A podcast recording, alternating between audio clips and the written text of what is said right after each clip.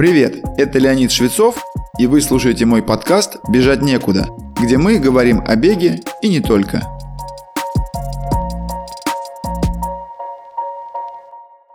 Основой моего сегодняшнего рассказа послужила статья известного американского автора Алекса Хатчинсона. Два года назад вышла его книга «Выносливость», которая наполнена рассказами о чудесах человеческой способности переносить чрезвычайные трудности. Поделюсь этой статьей на основе своего видения темы. Для наглядной иллюстрации проблемы Алекс начинает статью с примера. Если вы когда-либо пытались объяснить другому человеку, как завязывать шнурки, то наверняка сталкивались с мыслью, что проще сделать это, не задумываясь, чем поэтапно рассказывать процесс. Сходная идея относится и к процессу бега. В эксперименте, проведенном группой исследователей Университета Мюнстера, 12 бегунам было предложено пробежать на тредмиле в умеренном темпе перед большим экраном, имитирующим виртуальную реальность тропы вдоль озера. Экономичность бега каждого из участников измерялась в условиях трех различных фокусов мыслей – на технике бега, на дыхании и на окружающей обстановке. Целью эксперимента была проверка теории обучения движением, которая различает фокус внимания на внешних и внутренних процессах. Существенный объем данных говорил о том, что фокус внимания на последствиях действия приводил к более продуктивному движению, чем в случае фокуса на самом движении. Например, если при броске мяча в баскетбольное кольцо фокусировать внимание на том, что мяч попадает в него, процент попаданий будет существенно выше, чем если сфокусироваться на углах в локтевом и лучезапястном суставах с последующим движением кисти. Попытка удерживать внимание на деталях нарушает автоматизм и плавность уже знакомого движения. В эксперименте с бегунами были обнаружены сходные закономерности. Если фокус внимания был на технике бега, то экономичность была на 2,6% хуже, чем когда они просто смотрели на окружающий пейзаж. В случае внимания на дыхании результат был еще хуже – на 4,2%. Самым трудным оказалось понять, что именно снижало экономичность бега. Когда бегуны думали о технике, они имели тенденцию к более сильным вертикальным колебаниям. Некоторые из них сильнее сгибали колени, что тоже ухудшало экономичность. Фокус на дыхании вынуждал их совершать существенно более редкие дыхательные движения – 28,7 против 34, когда они просто созерцали внешние картины беговой трассы. И здесь напрашивается вывод. Если вы умеете бегать и знаете, как дышать на уровне подсознания, не стоит добавлять в этот процесс волевое усилие. Однако и здесь есть несколько оговорок или даже предостережений. Во-первых, не все рекомендации того, о чем думать, равнозначны. Например, фраза «обрати внимание на фазу отталкивания и вынос ноги вперед» далека от того, что в реальности рекомендовал бы тренер по бегу. Возможно, именно она влечет за собой изменение рисунка бега в сторону ухудшения. И напротив, что-то вроде сосредоточься на компактном беговом шаге и держи корпус вертикально, будет помогать сохранять оптимальное движение. Во-вторых, нет смысла думать о технике бега постоянно и стараться охватить вниманием несколько аспектов одновременно. Гораздо больше здравого смысла состоит в том, чтобы периодически обращать внимание на один элемент бега, удерживать его в течение нескольких секунд, после чего переключать на следующий и так далее. После мысленного сканирования всех элементов бега стоит отключить внимание от попыток следить за своими движениями. Именно такую рекомендацию получают подопечные нашей школы бега.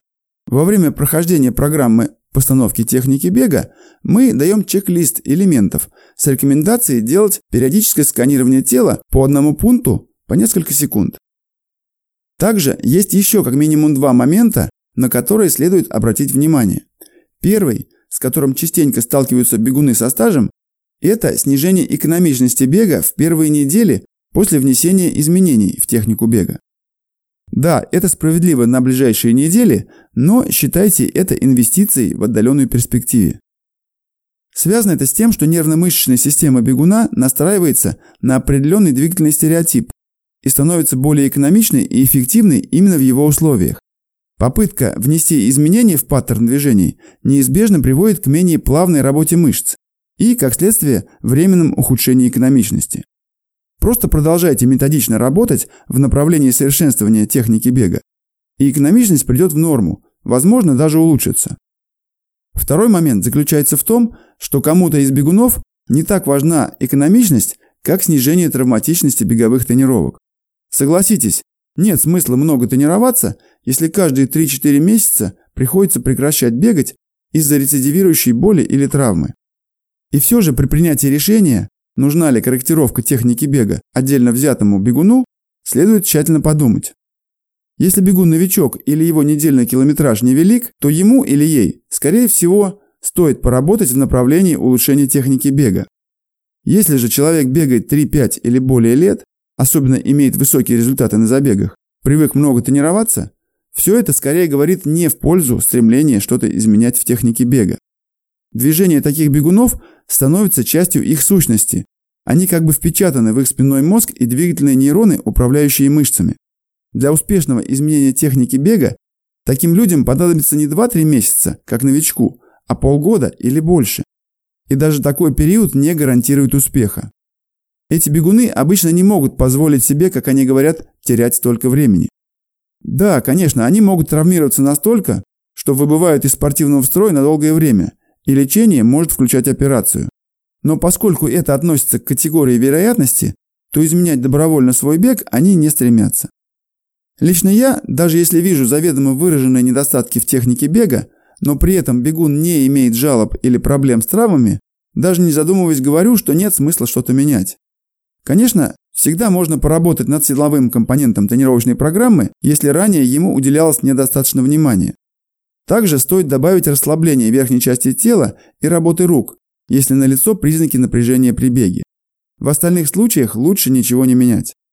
В любом случае, при обсуждении вопроса, стоит ли фокусироваться на мыслях о технике бега и пытаться изменить ее, не надо придерживаться радикальных взглядов и решений – Держать в голове мысли о технике бега в процессе тренировки не обязательно плохая идея. Но не стоит думать о ней постоянно. И если у вас нет существенных поводов считать, что вам нужно поработать над ее улучшением, тогда не стоит и пытаться. Что касается мыслей о контроле дыхания, то для меня здесь вопрос яснее. Не думайте о нем, дышите как дышится. И просто наслаждайтесь вашим бегом. С вами был Леонид Швецов и подкаст «Бежать некуда». Как я упоминал ранее, Сейчас я тренирую любителей в рамках своей школы бега, где мы работаем над техникой бега и готовим к любым забегам вплоть до ультрамарафонов. Ссылку на школу вы можете найти в описании выпуска или написать нам в Телеграм. Присоединяйтесь к нашей группе ВКонтакте или Телеграм-каналу, там много полезного.